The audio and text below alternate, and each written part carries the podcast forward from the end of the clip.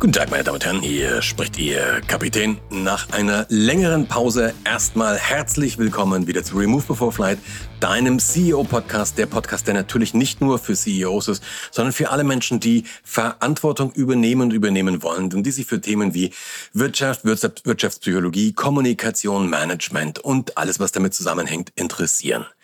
Wir leben wirklich in einer wilden Zeit. Ich habe die letzten Vorträge, die ich gehalten habe, häufig mit so einem Satz eröffnet wie, in den letzten zweieinhalb Jahren sind Dinge passiert, die hätte ich mir vor zweieinhalb Jahren nicht im Traum vorstellen können. Da hätte ich einfach gesagt, das passiert garantiert nicht. Und das ganze Spiel geht ja so weiter. Wir haben jetzt Covid, glaube ich, einigermaßen vernünftig hinter uns gebracht, einigermaßen überstanden. Das Leben ist ja fast wieder normal. Du hast kaum Masken, du hast kaum Einschränkungen und, und, und, und, und. Was passiert? Der nächste Hammer kommt und fliegt uns völlig um die Ohren in Form von der Ukraine-Krise, diesem Ukraine, furchtbaren Ukraine-Krieg, den wir da jetzt gerade haben. Dann kommt ein Inflationsschock mit einer Inflation von fast zehn Prozent und, und, und, und, und. Und das, was ich immer häufiger höre, ist tatsächlich die Frage, wie soll das weitergehen? Was kommt da noch als, als nächstes? Was kommt da eigentlich auf uns zu? Und genau um dieses Thema geht es in diesem Podcast. Was kommt da eigentlich auf uns zu? Was heißt das? Welche Konsequenzen hat das? Und idealerweise auch natürlich, was kann man damit machen? Wie, wie gehen wir da am sinnvollsten damit um? Wie bin ich auf diese Folge gekommen? Ich bin gerade mal wieder in Los Angeles und war bis vor zwei Tagen, na, eigentlich genau bis gestern, gestern bin ich zurückgekommen in Nashville. In Nashville, war in Nashville auf einem Kongress, auf einer Veranstaltung der National Speakers Association. Das ist der amerikanische Redner- und Rednerinnenverband. Und die haben einmal im Jahr einen Kongress und da war ich. Und dieses Ding hat stattgefunden in einem Hotel. Das Ding heißt Gaylord Opryland Resort and Convention Center. Jetzt musst du dir das Teil so vorstellen, du kommst da, das ist irgendwo in der Pampa, irgendwo außerhalb von Nashville. Also du brauchst so mit dem Auto etwa 20, 25 Minuten, um ins Stadtzentrum zu fahren. Irgendwo in der Pampa, mitten auf der grünen Wiese, ist ein Riesentrum von Hotel. Dieses Ding ist wirklich absolut riesig. Das, was ich danach gehört habe, es ist in Amerika und damit wahrscheinlich auch weltweit. In Amerika ist es das größte nicht Casino gebundene Hotel. Also in Las Vegas gibt es ein paar Hotels, die sind noch größer, aber die haben ein Casino drinne. Aber ohne Casino ist es das größte Hotel Amerikas und ich vermute, damit ist es zumindest auch eins der größten Hotels der Welt. Du musst dir das vorstellen, das ist ein Riesending komplett überglast. Also irgendwo, die haben so ein paar ganz normale äh, Hotelflügel, also Hausflügel, wo die Zimmer drinne sind. Und dazwischen haben sie so eine Landschaft, also mit Wasserfällen und mit einer Bootstour, die du machen kannst und weiß ich nicht, was für ein Schnickschnack. Und das Ganze ist alles überglast, das ist ein riesiges Glas da oben drüber. Jetzt musst du dir das so vorstellen, wir haben draußen eine Außentemperatur von 35 Grad und innen ist es auf Kommode, was würde ich sagen, vielleicht 22 Grad runtergekühlt. Alles mit einem Glasdach abgedeckt, also praktisch ein Gewächshaus. Was das wirklich an Energie kostet, möchte ich nicht wissen. Aber darüber möchte ich mich gar nicht aufregen, sondern dieses ganze Ding, das ist so gebaut, dass die Leute da ankommen. Und diese, die Amis, die haben ja nur ganz, ganz wenig Urlaub. Die haben ja teilweise wirklich weniger als sieben Tage Urlaub pro Jahr. Und diese, weiß ich nicht, drei oder vier Tage, also die Hälfte oder zwei Drittel ihres Jahresurlaubs, verbringen die dann in so einem Resort. Die kommen dahin gehen da rein, ähm, beziehen ihr Zimmer und verlassen bis zum Ende dieses Urlaubs, ja, dieses Ressort nicht. Da haben sie alles, was sie wollen. Da können sie schwimmen gehen, da können sie, da können essen, da haben, weiß der Geier, es ist alles. Und das ist aber auch alles so gepackt und es ist alles sehr, sehr, wie soll ich das sagen, systematisiert. Also du kriegst überall mehr oder weniger das gleiche Essen. Der Service ist wirklich überschaubar. Ähm, es ist natürlich wahnsinnig viel so, ähm, in Deutschland würde man sagen, mehr Schein als Sein. Aber du merkst schon, das ist eine Bewertung von mir. Und klar, ich fand das Hotel ehrlich gesagt ziemlich grauslich. Und da kannst du, kannst du dich jetzt fragen, okay, ist das jetzt die Zukunft? Also, das ist wirklich hip. Das Ding war rappellvoll wird also massiv angenommen. Und diese, diese Convention Centers sind auch alle erst in den letzten Jahren gebaut worden. Diese ganze Gaylord-Kette, ich war da in Denver schon mal in einem, das ist praktisch genau das Gleiche, die sind alle noch nicht so wahnsinnig alt. Also kannst du dir die Frage stellen, ist das jetzt die Zukunft? Also entwickelt sich dahin? Werden wir in Zukunft immer mehr Urlaub wirklich in so einem Ressort machen? Also wo wir irgendwo in so eine künstliche Welt eintauchen und da auch nicht mehr rauskommen? Ja, also ist das wirklich die Zukunft? Ich persönlich fände grauenvoll, weil ich mir, mir hat das überhaupt nicht gefallen. Mein Ding ist das überhaupt nicht. Aber nochmal, Das Teil war rappelvoll. So, und jetzt ist der Knackpunkt der, ob es mir passt oder nicht.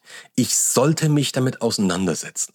Zumindestens, wenn ich irgendwie Akteur im Wirtschaftsleben bin. Also wenn ich da irgendeine ähm, Funktion habe, wenn ich da irgendwelche Verantwortung habe. Ich sollte mich damit auseinandersetzen. Ob es mir passt oder nicht. Mir passt's nicht. Ich find's grauslich. Der Knackpunkt ist, wir haben eine Tendenz, das zu sehen, was wir sehen wollen. Also ich habe auch bei mir gemerkt, dass so meine Kommentare, meine internen Kommentare immer wieder waren, das setzt sich eh nicht durch, das kannst du knicken, da passt das, das ist, das ist ein, das läuft nie nach Europa, kommt das sowieso nicht, wenn dann überhaupt in Amerika.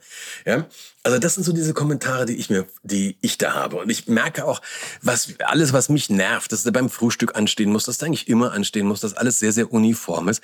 Also mir fallen die negativen Dinge auf. Fakt ist nochmal, der Laden ist voll. Und der ist nicht voll von Leuten, die da versehentlich sind, sondern von, von Leuten, die das gebucht haben. Die meisten schauen relativ zufrieden aus. Und was ich mir habe sagen lassen, sagen lassen, es sind doch sehr, sehr viele Wiederholer dabei. Woran liegt das also? Woran liegt das? Also, jetzt haben wir den ersten Effekt schon. Ich habe eine Tendenz zu sehen, was ich, was ich sehen möchte. Die Frage ist natürlich nicht, woran liegt das, dass sie das gut finden? Keine Ahnung, weil sie es halt gut finden. Aber woran liegt das, dass ich mir offensichtlich etwas anderes versuche einzureden, als das, was Fakt ist? Und das versteht man vielleicht ein kleines bisschen besser, wenn ich dir mein zweites Beispiel gebe. Das zweite Beispiel ist mir selber passiert, ist schon eine ganze Weile her, das gebe ich zu, das ist wirklich schon eine Weile her. Und zwar bin ich da auf der Autobahn ohne Sprit liegen geblieben. Das ist wirklich schon eine Weile her, das war irgendwo, ich weiß gar nicht mehr, von wo ich da losgefahren bin, irgendwo da im Allgäu. Also die, was ist äh, die, da von, von Memmingen Richtung ähm, Würzburg, diese Autobahn. Ich hatte da abends zu tun in, in, in einer Stadt, ähm, hab meinen Job da gemacht, hatte ein Geschäftstreffen und bin dann abends losgegangen. Ich hatte echt und hatte gar nicht mehr so wenig Sprit im Tank. Ja, es war jetzt nicht mehr wahnsinnig viel, aber so für 70, 80 Kilometer hätte das locker gelangt. Und ich fahre da aus dieser Stadt raus und wollte erstmal wirklich noch ein bisschen Strecke machen. Kennst du ja vielleicht, ist wirklich bist müde, hast echt schon was hinter dir. Komm, fährst erstmal los und 70 Kilometer, 80 Kilometer, tankst du dann halt irgendwann, musst dann sowieso pinkeln, kannst du noch einen Kaffee kaufen. Ah, das war der Plan. Ich fahre also richtig schön an drei Tankstellen oder zwei Tankstellen in diesem Städtchen da vorbei, fahr auf die Autobahn, fahr los und du ahnst, was kommt. Es waren halt plötzlich keine Auto, keine Tankstellen mehr da. Die, die da waren, waren zu. Ja, selbst wenn du runtergefahren bist, das war zu der, die Dinge waren einfach zu. Es hab halt nicht auf dem Schirm gehabt, dass ich jetzt da wirklich nachts fahre. Und Fakt ist, mein Tank ist immer leerer geworden, immer leerer geworden. Meine Hoffnung ist immer größer geworden und immer größer geworden. Und irgendwas dann halt so, hab flup flup gemacht und ich bin wirklich ohne Sprit auf der Autobahn liegen geblieben. Hab mir den ADAC dann gerufen, war also über eine Stunde, da äh, warte ich logischerweise auf den. Dann kam der, habe einen wirklich fluchenden ADAC-Monteur da gehabt, der geschimpft hat und äh, mir ein bisschen Sprit gegeben hat und dann bin ich wieder weitergefahren. Woran liegt das? Und dann war der, oft der eigentliche Grund ist offensichtlich. Ich hatte keinen Sprit mehr im Tank und ohne Sprit fährt das beste Auto nicht. Aber warum bin ich dieses Risiko eingegangen? Warum bin ich sehenden Auges in dieses Risiko gelaufen? Weil richtig vernünftig wäre es ja, wenn du sagst, du hast nur für 70 Kilometer Sprit, das ist mitten in der Nacht, äh, machst du mal, bist du mal vorsichtig. Ich habe mich für was anderes entschieden, nämlich so diesen vermeintlich bequemeren Weg. Und dann kommen wir zu dem zweiten Punkt. Das, der erste, das erste Beispiel, das habe ich dir gerade eben schon gesagt, an, anhand dieses Beispiels dieses Convention Centers. Wir haben eine Tendenz, die Informationen nur wahrzunehmen, die wir wahrnehmen wollen. Das ist das eine. Das zweite ist aber, und das wird nochmal krasser, wir haben eine Tendenz, Dinge auszublenden, zu verdrängen, die wir einfach, die nicht dazu passen, die wir nicht haben wollen. Also nochmal eine Stufe heftiger. Wir blenden es einfach konsequent aus. Und wir blenden dann auch die möglichen Risiken aus blenden nicht nur die Situation, sondern wir blenden die negativen Konsequenzen aus und lassen uns von Hoffnung leiten. Wir lassen uns von Hoffnung plötzlich leiten äh, und gehen in eine riskante Situation. Jetzt ist das mit dem Auto relativ wurscht. Das ist ärgerlich, das kostet Zeit, das kostet ein bisschen Geld, aber es ist kein Drama. Dieses, dieses Convention Center, meine Güte, ich bin nicht in der Hotellerie tätig, das hat auch nicht so die wahnsinnigen Konsequenzen, aber es geht in anderen, in anderen Bereichen, da wird es dann konsequenter. Nimm dieses Flugchaos, was wir im Moment haben. Die Airlines sind vollkommen, also nicht nur, das ist ja eigentlich weniger das Airline-Problem, denen wird immer gerne die Schuld jetzt in die Schuhe geschoben, aber die, die Sicherheitskontrolle, Leute, hat nichts mit den Airlines zu tun. Ist auch wieder eine ganz spannende Geschichte. Man hat mal wieder einen Lieblingssündenbock. Jetzt wird so getan, die Airlines hätten Personal entlassen, aber Sicherheitskontrolle hat nichts mit den Airlines zu tun. Das ist Aufgabe der, Flughä der Flughäfen. Gepäckabfertigung hat auch nichts mit den Airlines zu tun. Das ist auch Aufgabe der Flughäfen. Jetzt kann man sich aber fragen, wie kann es sein, dass ein Flughafen vollkommen davon überrascht ist, dass im Sommer viele Leute fliegen? Also wie kann es sein, dass die von dieser Nachfrage offensichtlich völlig überrascht sind? Weil nur so ist es zu erklären, also für mich zumindest ist es nur so zu, zu erklären, die haben offensichtlich nicht genug Personal, um die Flüge abzufertigen. Ähm, Theoretisch hätte man ja darauf vorbereitet sein können. Also man hat relativ schnell gesehen, das zieht massiv an. Also wirklich seitdem mit jedem Maßnahme, die gefallen ist, mit jeder Covid-Maßnahme, die gefallen ist, hat das massiv angezogen. Warum sind die da nicht mitgegangen? Warum haben die das offensichtlich ausgeblendet? Und das ist ja jetzt auch keine hoch, das sind ja keine hochqualifizierten Jobs, wo die Leute fünf Jahre, fünf Jahre Ausbildung brauchen. Das sind ja Sachen, du lernst die Leute an. Klar, die brauchen so einen Backup-Check und die brauchen Security-Check. Aber das ist ja alles kein Rocket Science. Warum hat man es nicht gemacht? Um das ein bisschen noch ein Stück besser zu verstehen, möchte ich noch ein Beispiel geben. Und zwar dieses Beispiel, damit habe ich mich gerade in den letzten Wochen wieder häufig passiert, war die Quelle-Pleite. Du erinnerst dich wahrscheinlich, Quelle, der Europas größte, größtes Versandhaus und wahrscheinlich sogar weltgrößte Versandhändler. Zumindest waren dann den Top 3 weltweit von den größten Versandhändlern. Und von heute auf morgen ist der Laden pleite gegangen. Der ist nicht pleite gegangen, weil der Versandhandel an sich zusammengebrochen ist, sondern der hat zu der Zeit eigentlich geboomt. Also Otto ist wesentlich größer geworden, es haben neue Versandhändler aufgemacht. Äh, E-Commerce übers Internet war ein absoluter Megatrend, aber Quelle hat das absolut nicht mitgekommen. Die sind, die haben es vergeigt. Jetzt kann man sich die Frage stellen, warum? Quelle, wenn man das, das versteht man, wenn man ein bisschen in die Historie geht. Quelle hat eine wahnsinnig, wahnsinnig erfolgreiche Geschichte geschrieben. Das Ding, der, der alte Schickedanz hat das irgendwann mal in Fürth gegründet, eine Kurzwaren-Großhandlung, ein wundervolles Wort, wie ich finde, ähm, und hat das dann wirklich massiv vergrößert. Hat das, ist einen Schritt nach dem anderen gegangen, dann kam irgendwann der Krieg, da, das hat ihn massivst zurückgeworfen, er haben wieder fast von neuem angefangen und hat das Ding einfach aufgebaut zu einem riesigen Zentrum. Und der war, zu seiner Zeit war der auch absoluter Vorreiter. Also der hat einige hochinnovative Entscheidungen getroffen. Der war technologischer Vorreiter. Das, was der an Datenverarbeitung damals schon eingesetzt hat, das war irre im Vergleich zu anderen. Also er war völliger Vorreiter. Aber irgendwann hat er den Zug verpasst. Irgendwann hat er den Zug verpasst. Der alte Schicke dann selber ist vor war über 40 Jahren gestorben. Also irgendwann, weiß nicht genau, so Ende der 70er Jahre, ähm, Ende der 70er Jahre müsste das gewesen sein, ist der gestorben. Und danach, seine Nachkommen haben das irgendwie nicht in den Griff bekommen. Es hat sich relativ lange an, angedeutet. Die Umsatzzahlen sind konsequent zurückgegangen. Die, der Kundenschwund war einfach da. Der ist immer mehr weg. Und das bringt es am besten zur Kenntnis, zu, macht das, das deutlich. Ich habe in einem, in, einem, in einem Artikel, ich glaube in der Welt war das, einen Bericht gelesen von einer Frau, die hat so ein, es gab ja damals diese Bestellshops, diese Quelle-Shops, ja.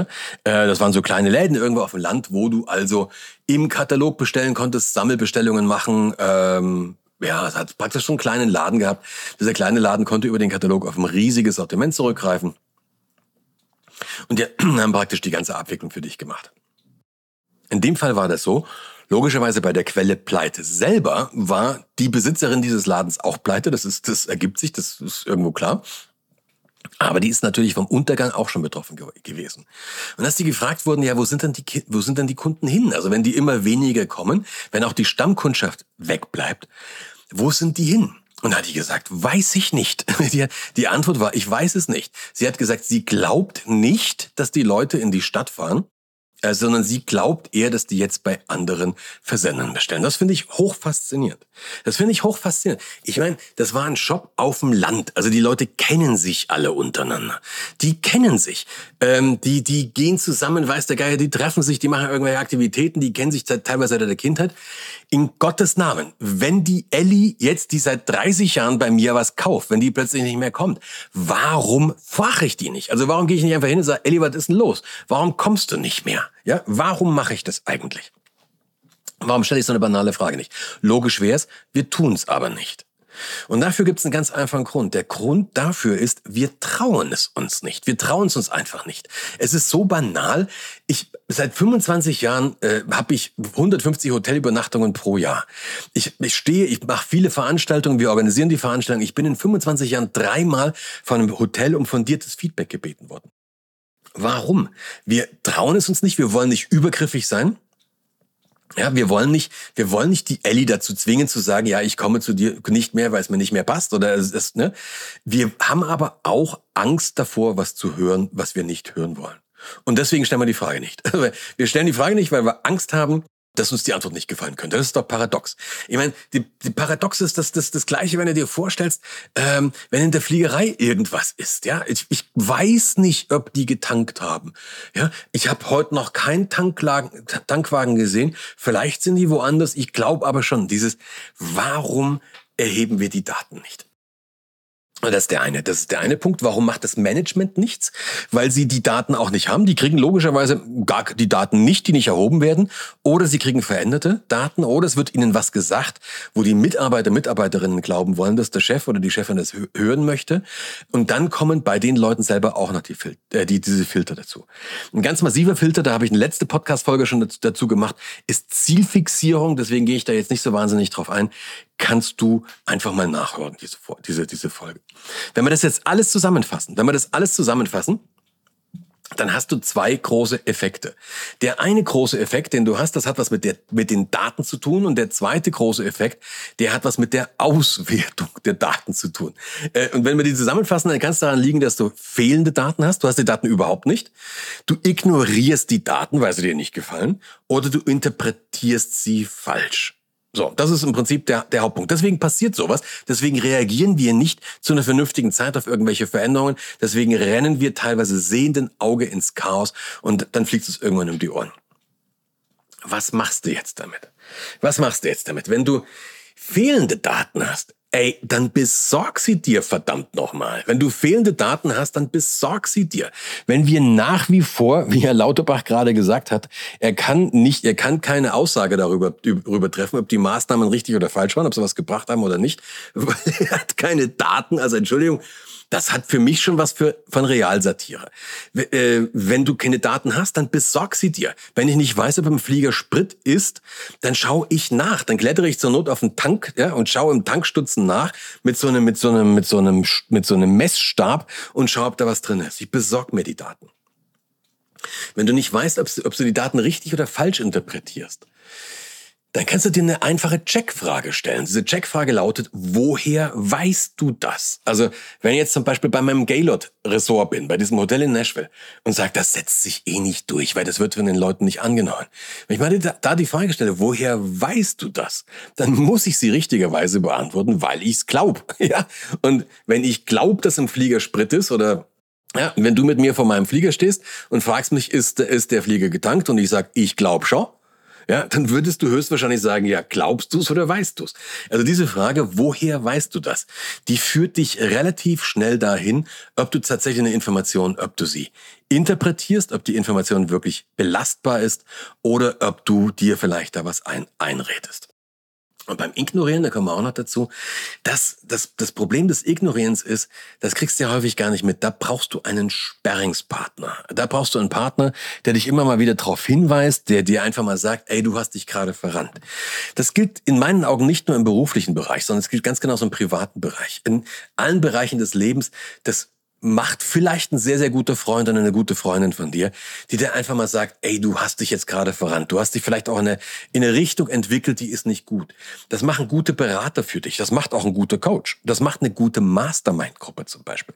Hier in Amerika hat jeder erfolgreiche Mensch, den ich kenne, ist in mindestens einer Mastermind. In mindestens einer Mastermind von Leuten, die nicht unbedingt das Gleiche machen, aber in einer ähnlichen Situation sind wie der Betreffende und die sich dann irgendwann auch ein bisschen kennen und sich gegenseitig so ein Feedback geben, die auch mal den Blick von außen geben. Und das ist der Grund, warum wir immer, oder das ist einer der Gründe, warum wir immer wieder nach, nach Amerika fliegen. Einer der Gründe, warum wir immer wieder nach Amerika fliegen, Katja und ich, ist ganz einfach. Ja, weil es uns hier gefällt, das stimmt. Aber das ist natürlich nur einer der Gründe. Ein anderer Grund ist, und das ist auch der Grund, warum ich nach, nach Nashville gefahren bin, ist, weil ich mich inspirieren lasse, weil ich mir anschaue, was passiert denn eigentlich gerade. Ich bin auf der Welt unterwegs, ich gucke mir an, was machen denn andere gerade. Ich gucke mir an, was passiert auf der Welt, in meiner Branche. Ich habe hier in Amerika, glaube ich, vor sieben oder vor acht Jahren das erste Mal einen Avatar gesehen, also einen, einen, einen, einen, das war ein Hologramm damals noch mit einer tierisch aufwendigen, aufwendigen Technik. Da hat ein Typ auf der, auf der Bühne mit Gitarre gespielt und hat mit sich selber ein Duett gespielt. Also das, die, die zweite Stimme war der Avatar. Und von 20 Meter Entfernung, also wenn du irgendwo in Reihe 15, 16 saßt, hast du nicht mehr erkannt, wer der Avatar ist und wer das Original ist. Ich gucke mir einfach an, was passiert hier. Wenn ich hier in Amerika unterwegs bin, ich krieg sehr, sehr viel mit von, von Metaverse, zum Beispiel von modernen Technologien, die gerade hier, hier laufen, die in irgendeine Richtung ähm, gehen, die in Europa noch nicht mal ansatzweise angekommen ist. Und da komme ich zum letzten Punkt, der wirklich kritisch ist. Wir stellen uns auf eine veränderte Zukunft nicht ein, weil wir es uns häufig noch nicht mal vorstellen können, dass da sowas kommt. Wir können uns ja nach wie vor, oder die meisten Menschen können sich in Europa nicht, nach wie vor nicht vorstellen, dass ein komplettes Seminar von einem Hologramm gehalten wird, von einer künstlichen Intelligenz. Wir halten das für einen Schmarren. Wir können uns nach wie vor, die meisten Menschen nach wie vor noch nicht vorstellen, dass ihr Job über kurz oder lang von Robotern übernommen wird. Wir können uns das nicht vorstellen. Wenn du jetzt aber mit offenen Augen durch die Welt gehst, dann fallen dir ein paar Sachen auf. Nehmen wir dieses Ding, Job durch Roboter übernommen. Ich habe gerade erst wieder einen Bericht gesehen über einen Roboterkoch, also einen Roboter, der, der scannt, ein Sternekoch mehrfach, der ein Gericht zubereitet, scannt das und danach kocht der Roboter das perfekt nach. Und zwar wirklich die Zutaten grammgenau, wirklich perfekt. Wenn du das jetzt mal überträgst auf die Situation, dass wir absoluten Arbeitskräftemangel in der Gastronomie haben, ja, dass die einfach wirklich ums Verrecken keine Menschen finden, die in der Küche stehen und die Nudeln kochen, da ist doch das eine Frage der Zeit, wenn du mich fragst, ähm, bis solche Küchenroboter eingesetzt werden. Es ist eine Frage der Zeit, bis sowas kommt. Wenn du dich damit weiter beschäftigst, was jetzt gerade in Metaverse und in Virtual Reality, was da alles passiert, was da möglich ist, du kannst das alles als verrückten Schmarren abtun. Aber überleg dir mal, mit welchem Telefon du vor zehn Jahren telefoniert hast, ja, und was das heute macht. Ja, also mein, das Telefon, was hier neben mir liegt, hat wesentlich mehr Leistungsfähigkeit als mein erster großer Computer. Die Frage ist, was würde passieren, wenn? Und hier kannst du Szenarien bauen. Du kannst dir überlegen, selbst wenn das Szenario extrem unwahrscheinlich ist, du kannst Szenarien bauen, was würde passieren, wenn das oder jenes eintritt? Welche Auswirkungen hätte das auf meinen Job? Welche, welche Auswirkungen hätte das auf mein Unternehmen? Was würde das überhaupt bedeuten? Genau diese Fragen kannst du dir stellen. Und da um dir so ein paar Ideen zu geben, über Fragen, über die du nachdenken solltest, vielleicht auch in einer Mastermind-Gruppe, das ist, dass du dir tatsächlich als Führungskraft mal überlegst, wie geht denn das mit der künstlichen Intelligenz überhaupt weiter? Also was kann die wirklich wirklich machen? Wird die vielleicht äh, Jobs übernehmen? Wird die zum Beispiel Jobs im Customer Care oder im Vertrieb übernehmen? Wird die vielleicht sogar meinen Job übernehmen?